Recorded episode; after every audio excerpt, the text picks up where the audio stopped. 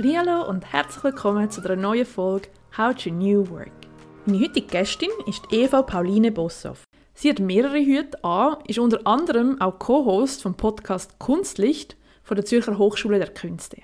Und sie ist bei X28 als Head of Skills tätig. Sie schlägt sich dort mit der Frage um, wie Unternehmen in diesen Veränderungen der Arbeitswelt können handlungsfähig werden können. Nämlich, indem sie sich viel mehr auf die Frage nach den richtigen Skills anstatt das Jobprofil von ihren Mitarbeitenden konzentrieren. Wir reden heute also darüber, was es für Voraussetzungen braucht, damit wir uns eben dem Skills-Thema annehmen können. Und wie wir uns als Individuen in dem Dschungel von Angebotsrecht finden, auf was Organisationen müssen Acht geben und was es dann für uns als Gesellschaft bedeutet, wenn wir wegkommen von Jobprofil hin zu Kompetenzen. Wir wünschen dir viel Spaß beim Zuhören. Das ist dein Podcast rund um Themen von New Work.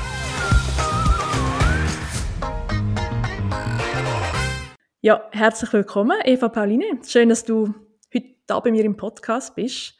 Wir haben ja ein paar spannende und aktuelle und zukunftsgerichtete Themen dabei. Und jetzt bevor wir so ein bisschen hören, was du alles machst, die Frage, was bedeutet New Work für dich? Hallo Daniela, ja, mega schön, dass ich heute bei dir sein darf. New Work äh, bedeutet für mich ganz viel. Und weil es so viel ist, spreche ich ganz oft auch gar nicht nur von New Work, sondern immer so von Future of Work, weil ich den Eindruck habe, das gibt noch so ein bisschen einen ganzheitlichen Blick darauf. Ähm, ich habe den Eindruck, wenn viele Leute von eben dieser Zukunft der Arbeit sprechen, dann haben sie wie so das Bild im Kopf, dass es darum geht, arbeiten wir zukünftig remote oder nicht, ähm, gibt es irgendwie neue digitale Tools und was sind vielleicht irgendwie Organisationsformen der Zukunft, also immer so, irgendwie so Spotlight auf eines dieser Elemente. Und mein Eindruck ist vielmehr, dass es irgendwie mehrere Bereiche gleichzeitig betrifft, die sich verändern. Und ähm, nur um dir da quasi mal so ein Beispiel zu geben, was, was verstehe ich oder warum, welche Bereiche habe ich das Gefühl, sind eigentlich betroffen. Und ich glaube, es fängt wirklich wie im Kern an, oder? Dass Unternehmen sich über Wertschöpfungsprozesse komplett neu Gedanken machen müssen. Dass sie darüber nachdenken müssen, was sind denn unsere Geschäftsmodelle der Zukunft, weil sie von Themen wie Globalisierung und Digitalisierung ganz anders betroffen sein werden dann ist auch so die Frage eben Organisationsstrukturen, Führungskulturen in der Zukunft. Ähm, da merken wir, Dezentralisierung ist da so eines der großen Begriffe. Arbeiten wir wirklich quasi nur noch von einem Headquarter aus in die ganze Welt hinaus oder nicht eben viel mehr zentral? Dann aber auf der anderen Seite auch, wenn man so auf den einzelnen Mitarbeitenden oder die Teams guckt, gibt man, übergibt man ihnen mehr Eigenverantwortung, weg von einer starren Hierarchie eben hin zu agilen, aber dafür auch selbstverantwortlichen Teams, oder? Also da haben wir schon irgendwie Wertschöpfung, dann irgendwie so Organisation, Führung. Dann sehe ich ganz klar Ort der Arbeit. Es geht nicht nur darum, die Frage, arbeiten wir irgendwie vom Homeoffice oder sind wir sogar digitale Nomaden und reisen durch die Welt, sondern es geht auch darum, wie sind denn die Büros der Zukunft? Wenn ich ein Pharmakonzern bin, ist es wahrscheinlich eine andere Organisation, also ein anderes Büro vielleicht der Zukunft als bei einer Werbeagentur. Mhm. Und es gibt Unternehmen, die sich damit auseinandersetzen, wie ist am besten so ein Büro ausgestattet, oder? Aber auch die Frage, wie gehen wir mit diesen Zombie-Buildings um, den, den Bürogebäuden, die eben nur von Dienstag bis Donnerstag irgendwie besetzt sind und den Rest der Zeit nicht. Wie gehen wir, also was machen wir mit denen, oder? Da haben wir schon wie so den Ort, der irgendwie neu gesehen werden muss. Das nächste Element eben digitale Werkzeuge und Prozesse wenn, ähm, wenn irgendwie Wertschöpfung anders passiert, zum Beispiel im digitalen Raum, dann bedeutet das ja auch, mit welchen, mit welchen Tools arbeiten wir, aber auch welche irgendwie ethischen oder rechtlichen Standards schließen sich da an? Fragezeichen, oder? Dann HR, das ganze Thema Lifecycle of an Employee, also wie, wie arbeiten zukünftig unter, also Mitarbeitende der Zukunft, gibt es neue Rahmenbedingungen, die wichtig sind, wie ähm, eben Stichwort irgendwie so Gig Economy, was spielt da eine Rolle, aber was ist auch im Bereich irgendwie so Organisationspsychologie total wichtig, wenn sich nämlich irgendwie Unternehmen verändern, Change Management, was hat das für einen Impact auf die Motivation? Und dann das Thema, über das wir ja heute irgendwie sprechen werden, so Kompetenzen und Skills, oder? Und wenn du mich eben fragst, was bedeutet New Work für dich? Und ich sage, hey, Future of Work wäre für mich so die Perspektive, dann sehe ich wie diesen riesigen Kosmos, den man eigentlich im Blick haben muss. Hm. Ja, mega spannend. Und du zeigst es so auf, wie vielseitig das ist und wie viele Themen das es auch betrifft. Wenn du jetzt so für, für dich persönlich schaust, was sind so die Aspekte, die du in deinem Alltag, in deinem persönlichen Alltag lebst? Also wo spürst du so die Veränderung von der Arbeitswelt? Ähm, eigentlich an all diesen Orten. Und wenn du mich fragen würdest, hey, wie würdest du denn das jetzt irgendwie, würdest du dieses für dich irgendwie beruflich irgendwie angehen, dann würde ich sagen, hey, ich würde am liebsten all diese Aspekte irgendwie integrieren. Momentan konzentriere ich mich auf einzelne, weil ich glaube, sonst ist es auch gar nicht handhabbar. Ähm, für mich persönlich im Alltag, oder? Eine, eine glaube ich, eine Komponente, die uns alle ähm, stark betrifft, ist so dieses Thema Digital Overload Management. Also die Frage, wie gehen wir mit diesen verschiedenen Kommunikationskanälen um, die wir haben, äh, die einerseits auf der sozialen Ebene sind, aber auch auf der reinen Informationsebene, sozial, soziale Netzwerke, Messenger-Dienste und Co und auf der anderen Seite irgendwie die Informationsflut, mit der wir kon äh, konfrontiert sind, aber auch die Frage, wie arbeite ich eigentlich am besten? Oder Ablenkung. Ähm, man sagt irgendwie, wir werden, wir werden im Durchschnitt pro Stunde zwölfmal abgelenkt, äh, rausgerissen aus dem Prozess, aus dem Flow im Idealfall, in dem wir uns gerade befinden. Und das kostet uns ungefähr ein Viertel, 25 bis 20 Prozent unserer Zeit, um uns zu refokussieren oder? Und ich glaube, das sind wie so, das ist einfach ein mega gutes Beispiel davon, wie unsere, wie unsere Art des Arbeitens sich verändert und wie wir lernen müssen, genau das damit umzugehen. Und deswegen dieser Begriff Digital Overload Management, DOM, finde ich einen, finde ich einen guten, einen guten Begriff dafür. Und das ist, glaube ich, was, das, damit sind, bist du wahrscheinlich auch konfrontiert. Auf jeden Fall. Und äh, ich bin viel ja mit, mit Unternehmen unterwegs und das ist überall ein, ein riesengroßes Thema. Also ganz, ganz spannend. Jetzt zu dir. Du bist Head of Skills bei X28. Ähm, erzähl doch mal, was macht ein Head of Skills? Und du bist ja auch noch in anderen Tätigkeiten oder machst noch andere Tätigkeiten. Kannst du kurz mal ein bisschen aufzeigen, was, was du so machst? Ja, sehr gern. Also Head of Skills ist ein cooler Titel, oder? Mega. ähm, ich bin hier bei X28 seit dem Sommer. Ähm, X28 gehört zu den, zu den führenden äh, Arbeitsmarktinformationsanbietern, wenn man so will. Ähm, X28 analysiert seit über zwölf Jahren die Vakanzen in der Schweiz. Insgesamt sind es 15 Millionen Vakanzen und crawlt die quasi und er analysiert sie und extrahiert sie. Also guckt quasi, was wird in diesen Vakanzen gesucht, welche Positionen, welche Kenntnisse werden abgefragt und gesucht, welche Aufgaben hängen damit zusammen und hat dadurch ein unglaubliches Arbeitsmarktwissen ähm, wie angehäuft. Und mit diesem Datenwissen haben sie verschiedene Anwendungen und Jobplattformen gebaut, über 200, bieten aber auch irgendwie so Profil-Matching-Tools an für so Intermediäre, wie RAFs zum Beispiel, ähm, machen eben Entwicklungen und, und Trends sichtbar. Es gibt verschiedene InnoSwiss-Projekte, also auch irgendwie was, dieses Datenwissen und dieses Know-how über den Arbeitsmarkt, das wird auch immer wieder mit erforscht. Also da versucht man auch wirklich State of the Art zu sein. Und, und auf der anderen Seite eben gibt es ganz viele Kunden, die man mit diesen Informationen ähm, versorgt. In den Medien ist auch immer wieder, wird quasi auf X28 referenziert, weil sie eben dieses Wissen haben. Und im Zuge dieses, dieser, dieses Crawlings quasi und der Ansammlung von Daten und der Entwicklung von verschiedenen Jobplattformen ähm, haben sie ein unglaubliches Skillswissen äh, angehäuft und in einer äh, umfassenden Skills-Systematik, die wirklich einzigartig für die Schweiz ist, haben sie das angesammelt und eine Ontologie übersetzt. Eine Ontologie ist nochmal eine smartere Systematik sozusagen. Und dieses, mit diesem Wissen, dieses Skills-Wissen wollen wir jetzt ähm, quasi den Unternehmen äh, in der Schweiz zur Verfügung stellen, weil eben auch da die Arbeitsmarkt, die Arbeitswelt verändert sich. Man geht viel mehr weg von Jobprofilen hin zu der ganz konkreten Frage, welche Skills sind für bestimmte Jobs notwendig. Und, ähm, und ich als Head of Skills sozusagen treibe hier zwei Themen voran.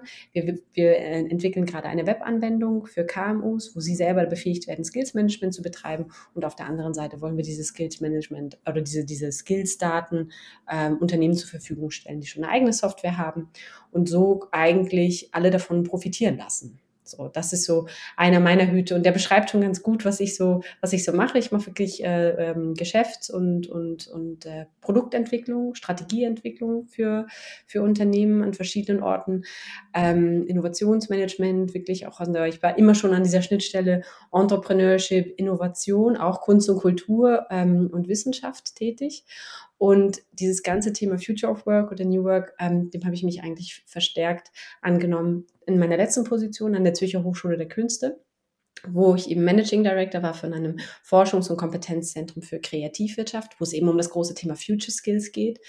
Ähm, wir kommen ja später noch zu dieser Rolle von Bildungsinstitutionen. Ähm, aber auf der anderen Seite bin ich auch für die Shift AG tätig. Die Shift AG ist ein, äh, eine relativ junge AG, die sich mit äh, Siedlungsentwicklung auseinandersetzt. Also der Frage, wie wir auf dem bestehenden Raum einer Stadt zum Beispiel noch bessere Verdichtung und Innenentwicklung machen können, partizipativ, nachhaltig. Und da geht es ja auch darum, wie gehen wir denn mit dem Raum um, der sich ja eben verändert zum Beispiel eben auch, wenn es um Büroräumlichkeiten irgendwie geht. Ähm, genau, und dann bin ich in so verschiedenen Einzelmandaten wirklich unterwegs in dem, in dem Bereich. Podcast an der ZHDK ist noch so ein wunderbares Element, was ähm, Podcast heißt Kunstlicht, jetzt mache ich dafür auch noch Werbung, ähm, unbedingt mal reinhören und da geht es um den Brückenschlag wirklich von diesem, von diesem Kosmos Kunsthochschule in die Welt hinaus.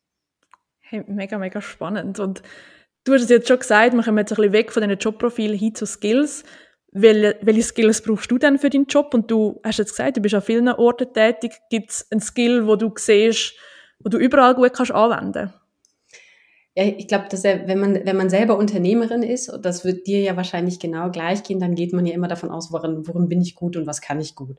Und dieses ganze Thema Geschäfts- und Produktentwicklung oder auch eben Marktentwicklung, wenn es darum geht, einen Markt zu sensibilisieren für ein bestimmtes, für ein bestimmtes Thema oder auch ein Bedürfnis, dann ähm, bin ich recht gut da drin, schnell in Themengebiete einzutauchen, die zu analysieren ähm, und daraus dann eigentlich wirklich Aufbauarbeit zu leisten. Also ähm, zu gucken, was, was können wir, was, was müssen wir als nächstes tun, was ist der nächste Schritt, damit wir, damit wir ins, ins Handeln kommen und so Sachen wie eben unternehmerisches Denken, ähm, auch, wie gesagt, Vorstellungskraft, wohin könnte es denn irgendwie wie gehen, andere beraten und unterstützen. Ich berate noch nebenbei Startups. Da geht es dann immer wieder darum, ganz schnell in den Case des Startups einzutauchen, das Geschäftsmodell zu verstehen und diesem Unternehmer und dieser Unternehmerinnengruppe, die da zusammenkommt, ähm, Hinweise zu geben, was für sie der nächste Schritt im Idealfall sein soll.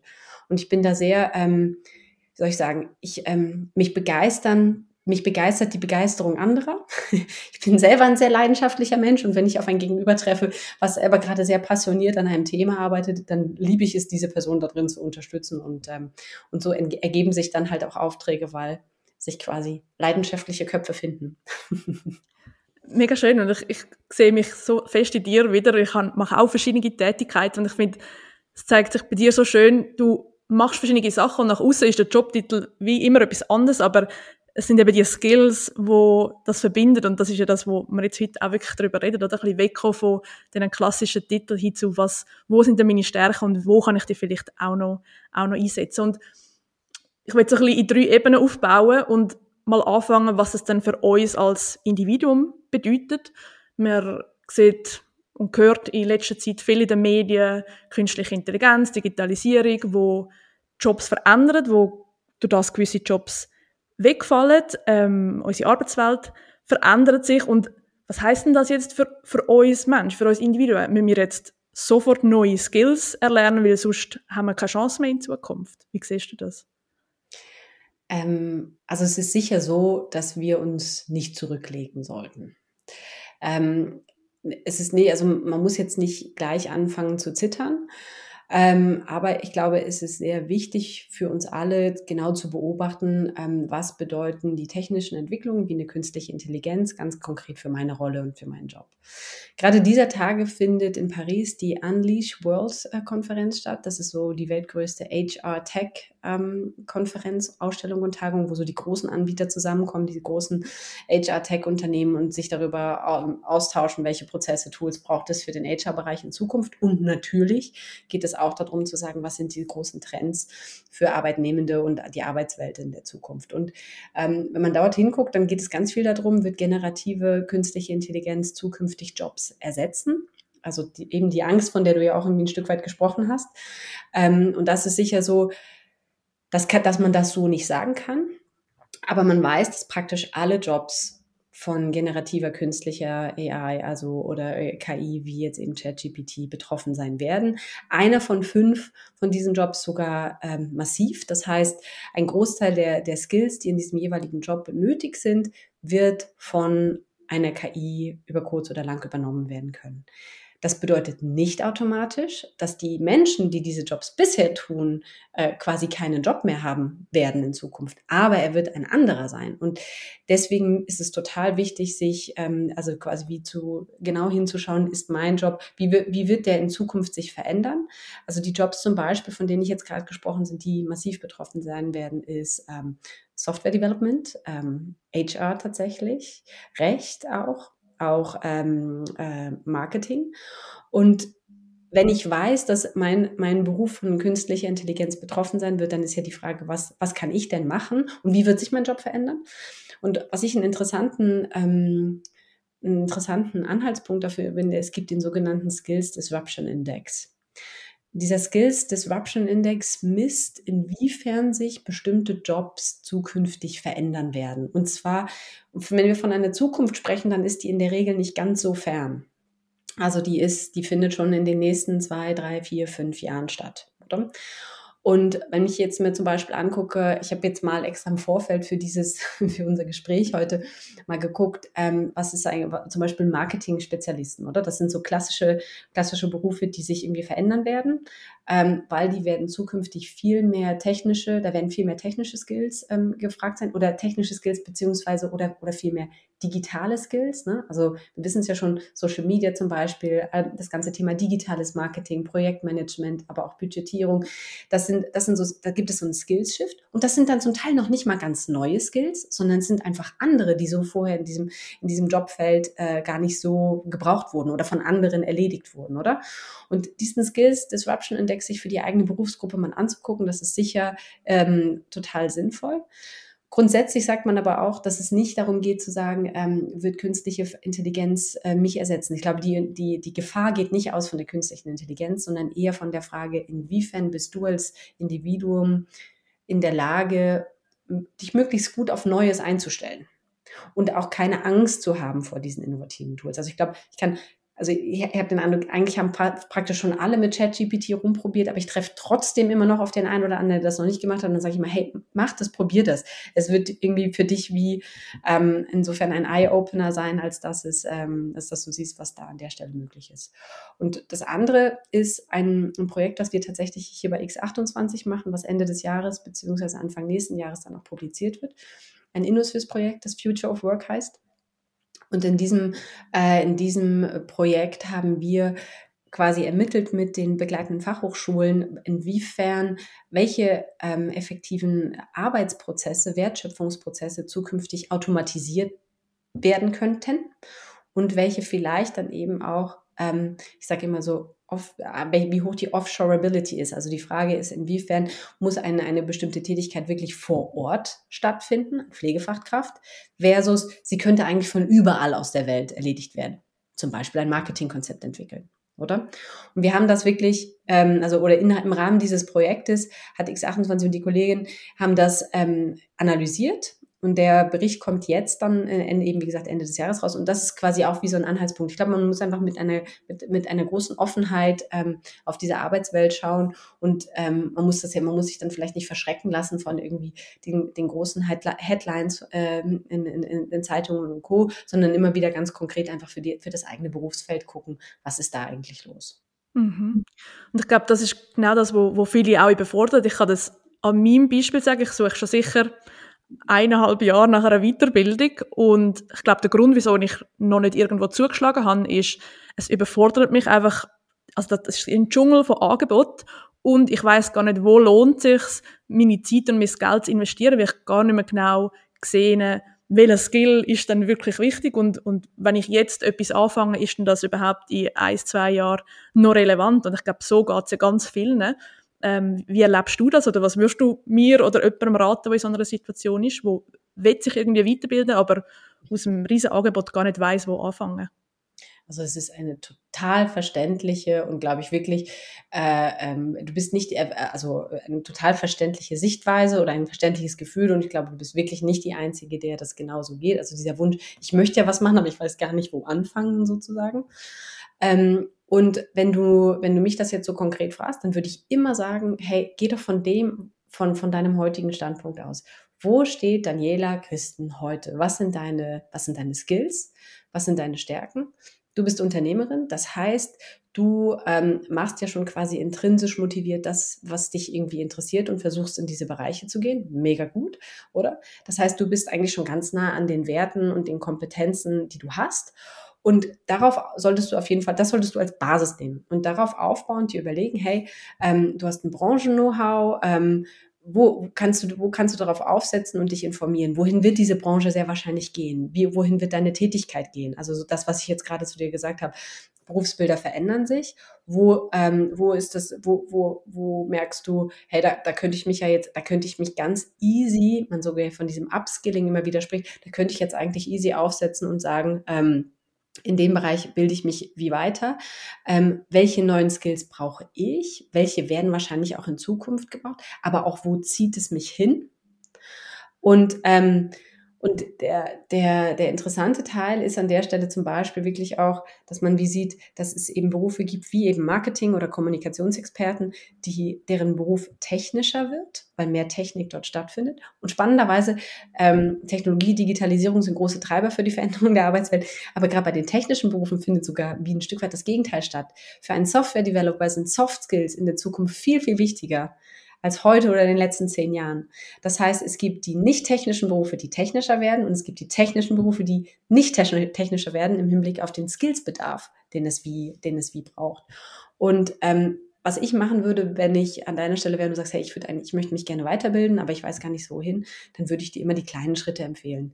Du fängst jetzt ja nicht morgen ein neues Masterstudium oder Bachelorstudium an, sondern du wirst sehr wahrscheinlich irgendwie versuchen herauszufinden, ähm, wo sind ähm, Bildungsinstitutionen, die extrem nah am Markt und an dem aktuellen Bedarf agieren und, und extrem gut antizipieren, ähm, was aktuell gebraucht wird und dann ein, in kleineren Schritten da eine Weiterbildung auswählen und da eine Weiterbildung auswählen und da eine Weiterbildung. Wie ein Puzzle eigentlich. Und durch das Tun und das direkte Umsetzen in deinem eigenen Arbeitskontext wirst du relativ schnell, wirst du einerseits, also wirst du einen, einen Praxis- und, und, und, und Wissensgewinn haben, aber es wird, es wird dir auch zeigen, wohin es gehen soll. Also das heißt, weg von dem Kaninchen, das vor der Schlange sitzt, hin dazu quasi, wie die, die einzelnen nächsten Schritte zu machen. Und ich würde wirklich ähm, Ausschau danach hat. Ich finde so das ähm, eben Stichwort KI, ähm, äh, ChatGPT. Ich habe gerade einen, einen, äh, einen äh, Vortrag gehört oder eine Keynote gehört von einem Mitarbeiter bei Microsoft, der quasi ihre, ihr, ihr An Anwendungsuniversum vertrieben hat und die eben, der, der sagt ganz klar, ähm, sämtliche ChatGPT-Elemente so als sogenannte Co-Pilot sind in ihren Anwendungen integriert und zukünftig wird es einfach darum gehen, die richtigen Fragen zu stellen oder das mhm. Prompten. Also die, die, die künstliche Intelligenz dazu bringen, die generative, dass sie dir die entsprechenden Antworten liefert. Ähm, und da eben, da, da fängt es schon an, oder? Also die richtigen Fragen stellen, das ist quasi wie, wie ein Element. Und was ich, was für mich das Prompten aber noch als gutes Beispiel fungiert, ist, ähm, das ploppte auf einmal auf, insbesondere quasi ab Ende letzten Jahres, oder? Für die, für die breite Masse ploppte das dann auf. Und da gab es ja keine Ausbildungen dazu. Das heißt, wir alle haben erstmal irgendwie damit rumprobiert. So.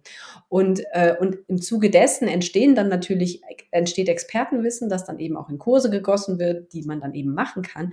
Aber das heißt, Ausbildungsinstitutionen zu, zu, zu, zu, zu scouten und zu spotten, die eben so nah am aktuellen Zeitgeschehen, sage ich jetzt mal, ähm, Bildungsangebote äh, anbieten, die auf dem, auf dem Schirm zu haben, wenn es einen interessiert. Das ist, ähm, das ist sicher ein guter ein guter Hinweis. Mhm. Ja, danke für den super Tipp. Ich finde, du hast vorher etwas ganz, ganz Spannendes und mega Wichtiges gesagt, auch jetzt im Hinblick, dass man vielleicht jetzt noch eine Ebene aufgehen. Man muss wie wissen, welche Stärken, also wo, wo man gut ist, weil das überhaupt meine Skills sind. Und ich sehe oft, dass das Leute gar nicht wissen. Und wenn man jetzt vielleicht, vielleicht mehr von den Organisationen noch redet, ähm, im Moment Thema Fachkräftemangel, einerseits sehr groß, andererseits aber auch Leute auf dem Markt, die sagen, ich finde keinen Job. Ähm, ist das jetzt eine Chance auch für die Unternehmen, zu sagen, wir kommen ein bisschen weg von diesen Jobprofilen, sondern wir konzentrieren uns immer mehr auf die Skills und finden so ein besseres Matching? Wie, wie erlebst du das? Absolut. Also ähm, der, der Weg hin von Jobprofilen zu Skills ist die Zukunft. Ähm, Jetzt sind wirklich viele, die das quasi erkannt haben. Also die EU-Kommission hat das 2023 zum Year of Skills deklariert oder das, das, das WEF hat schon immer, wenn es darum geht, Future of Work, Future of Jobs, wird, wird immer auf die Skills-Dimension verwiesen, als quasi eigentlich Skills als die, die, die Währung der Zukunft. Und warum ist das so?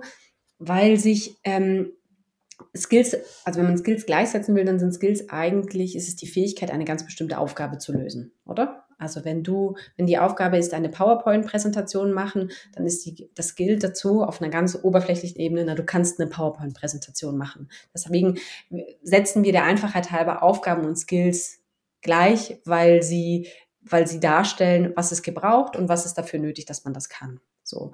Und weil sich eben, ich habe ja von diesem Skills Disruption Index gesprochen, weil sich eben innerhalb der einzelnen Jobs viele Aufgaben verändern, bringt es gar nichts mehr so von einem fixen Jobprofil auszugehen, sondern es geht vielmehr darum, dass man reinzoomt und guckt, na, was ist denn dafür nötig? So. Und wenn Unternehmen anfangen, sich auf eine Skills-Ebene ähm, zu konzentrieren und zum Beispiel zu sagen, hey, ähm, ich weiß nicht nur, was ist der CV meines Mitarbeitenden und ich kenne ungefähr das grobe Jobprofil, sondern ich weiß effektiv, was der kann, dann kann ich den viel besser, A, kann ich den viel besser rekrutieren, weil ich weiß für ein Jobprofil, welche Aufgaben sind wirklich zu lösen. Aber ich kann das nicht nur extern, ich kann das auch intern.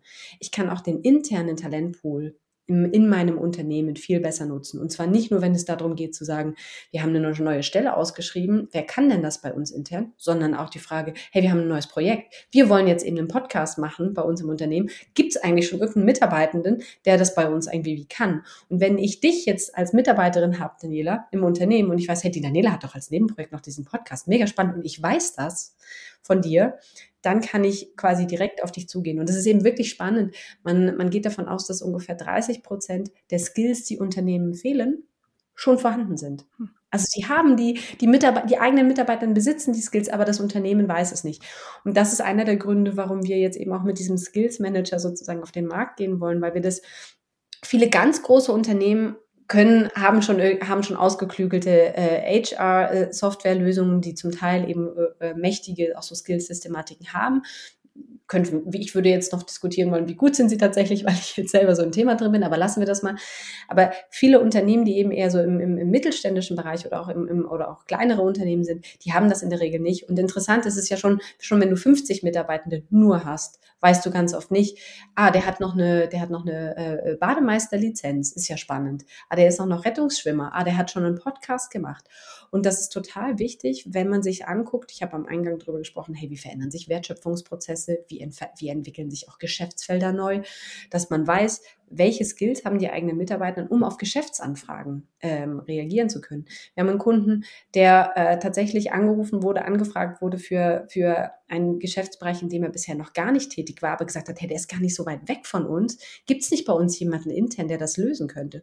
Und deswegen jetzt eben mit uns zusammenarbeitet, weil sie sagen, wir wollen dieses Skills-Inventar das wir im Unternehmen haben, kennen. Und deswegen sagen wir auch meistens eigentlich, ist jedes Unternehmen die Summe der Skills seiner Mitarbeitenden. Ja, das hat was, ja. Also, und du sagst, mit dem Skills Manager machst du eigentlich die Skills auch sichtbar. Also, einerseits für, für das Unternehmen, wo eben sagt, ja, wir haben äh, ein neues Projekt, wir müssen das irgendwie sehen, aber sind die Skills auch zum Beispiel sichtbar, ähm, also sind die für alle sichtbar? Also, wenn ich als Teammitglied eine Aufgabe habe, wo ich jetzt irgendwie scheitere und sage, ich brauche jemanden mit diesen Skills, habe ich dann auch Zugang zu dem Inventar zum Beispiel? Genau, das ist natürlich vom Unternehmen abhängig, wie sie, wie sie mit diesem Skills-Inventar irgendwie umgehen wollen. Aber wir haben zum Beispiel auch einen Kunden, der als Netzwerk organisiert ist, ähm, wirklich auch im, im Marketing- und Agenturbereich, die ganz mit, mit, mit, mit verschiedenen Unternehmen sich quasi unter ein Dach zusammengeschlossen haben. Und die sagen, hey, wenn wir für Kunden pitchen, dann wollen wir eigentlich wissen, welche, welche Leistungen können wir eigentlich anbieten, weil wir wissen, welche Skills die jeweiligen Mitarbeitenden haben. So. Und wenn Sie wissen, Sie wollen für Kunden ähm, XYZ irgendwie einen Pitch vorbereiten, dann äh, gucken Sie nach, hey, wen, wen, wen im Unternehmen gibt es, der das kann?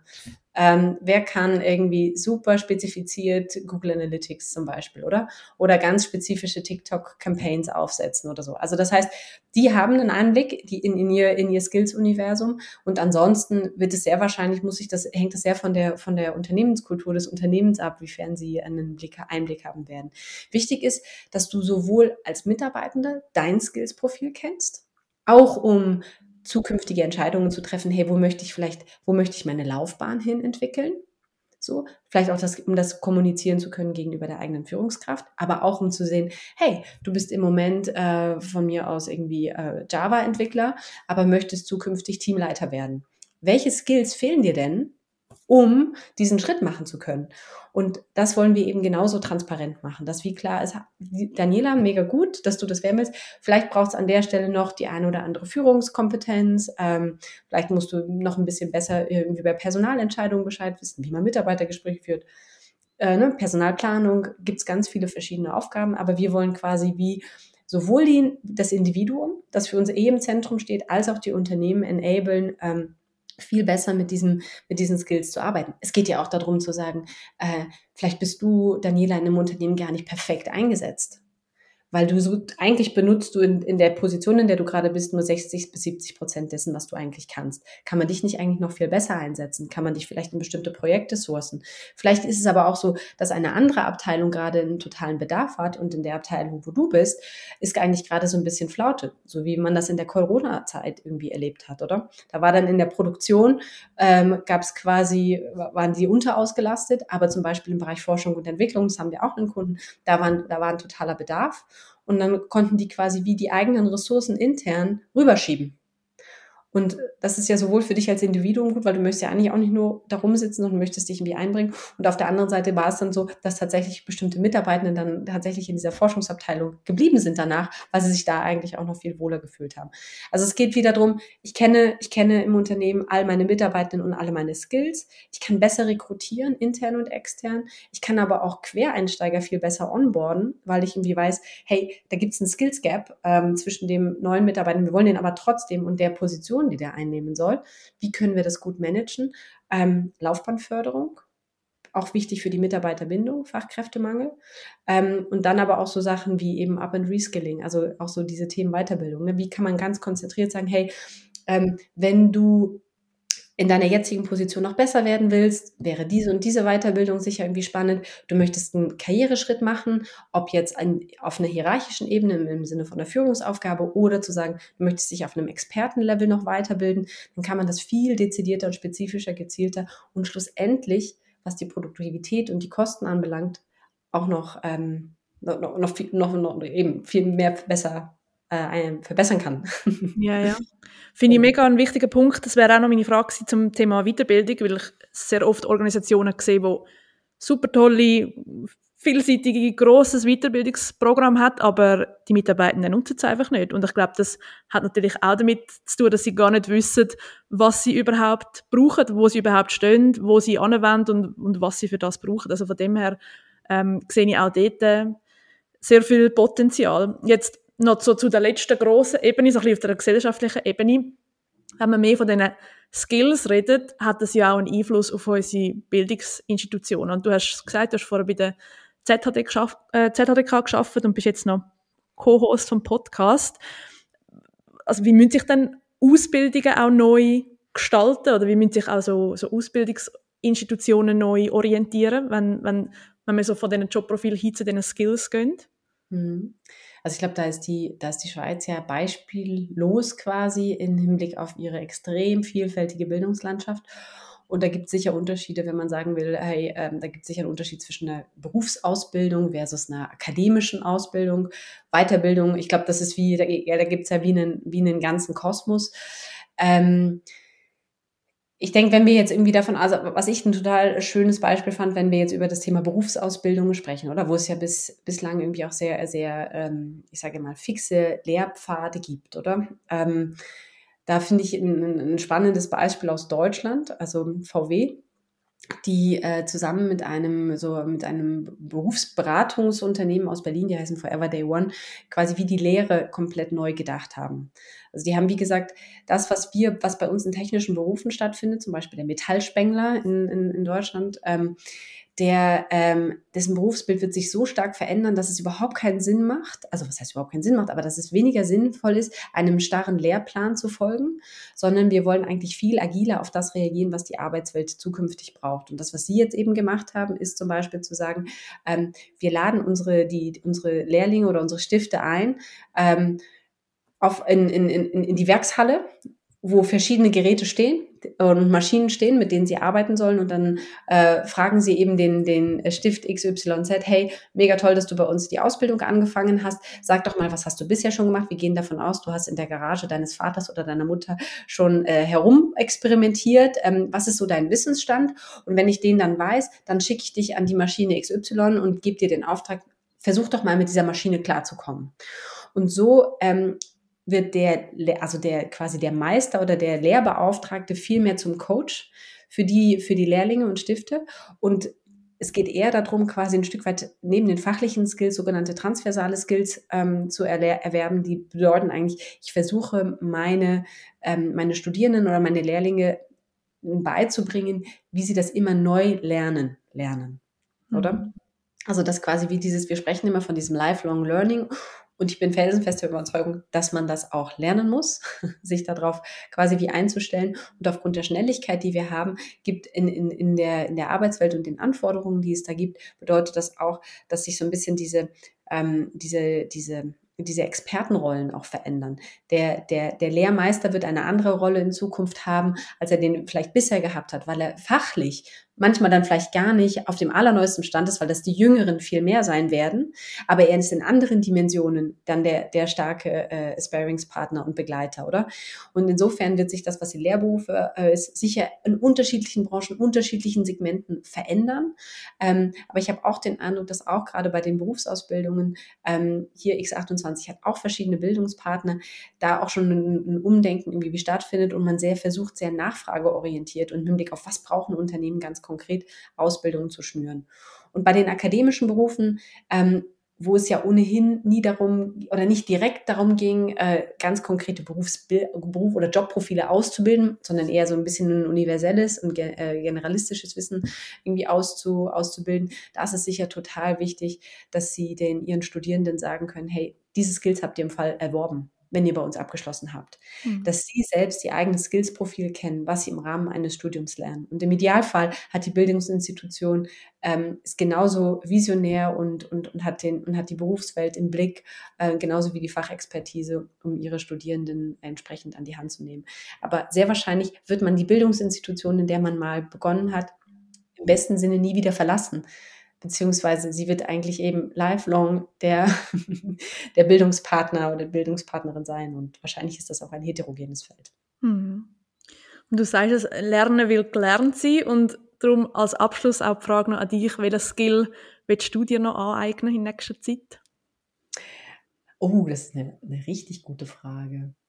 Ähm, was ich für mich noch machen möchte, ähm, mehr auch im Sinne der positiven Psychologie, ähm, mich noch also noch besser verstehen, was sind meine eigenen Charakterstärken.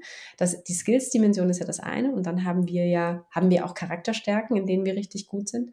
Ähm, es gibt hier einen ähm, Professor, Willibald Ruch äh, von der Uni Zürich, der quasi wie auch im, im, Feld der Charakterstärken wie neue Wege gegangen ist und auch im Bereich positive Psychologie. Und ich würde gerne, ich möchte gerne noch ein bisschen besser, ich habe das ich habe mich, ich mich schon mal vor ein paar Jahren damit auseinandergesetzt, aber ich würde das gerne, ich würde gerne eigentlich noch tiefer eintauchen, um aufbauend auf meine Stärken eigentlich diese mich, also im besten Sinne ähm, blühen zu können und, und, und einfach auch da ähm, bestmöglich ähm, zu arbeiten. Also ich glaube, diese, diese, dieser Wunsch nach, dieser, dieser, dieser ganz persönliche Wunsch nach dem, dem bestmöglichen Ich irgendwie, also im Positiven, ohne jetzt Selbstoptimierung und Druck da reinzusetzen, aber zu sagen, hey, Eva, was sind eigentlich deine, deine äh, vollen Charakterstärken und wie kannst du die, kann ich mein Beruf, mein berufliches Leben eigentlich auch noch da noch besser darauf abstimmen? Mhm. Ja, mega toll. Ich glaube, das ist etwas, wo, mit dem sollten wir wie alle anfangen. Darum möchte ich das äh, sicher gerne auch noch schnell recherchieren und neue Show Notes rein. Äh, ich bin sicher, das interessiert viele, das Thema äh, positive Psychologie. Ja, Eva Paulina, mega schön, bist du heute da gewesen. Ich habe es super, super spannend gefunden, sehr hands-on, sehr konkret, sehr zukunftsgerichtet. Ähm, ich finde es auch super spannend. Ich finde, es ist äh, so eine tolle Zeit jetzt und es gibt so viele neue Möglichkeiten, die sich jetzt auftun. Darum vielen, vielen Dank, bist du da gewesen. Sehr gerne, danke dir. Das ist dein Podcast rund um Themen von New Work.